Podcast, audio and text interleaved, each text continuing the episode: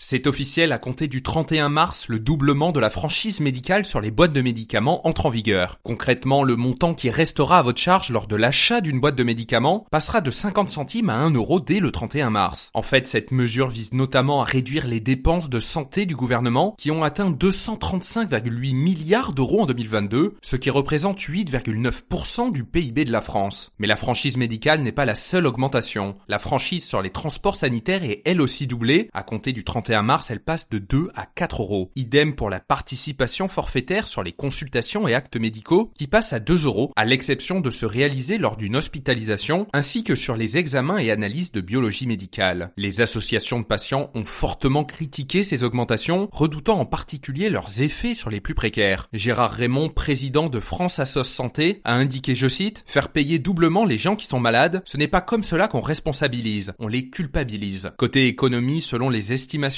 communiquée lors des débats sur le budget de la santé 2024, la mesure devrait permettre 800 millions d'euros d'économies aux caisses de la sécurité sociale. Et notez que ce podcast est soutenu par Corom l'épargne.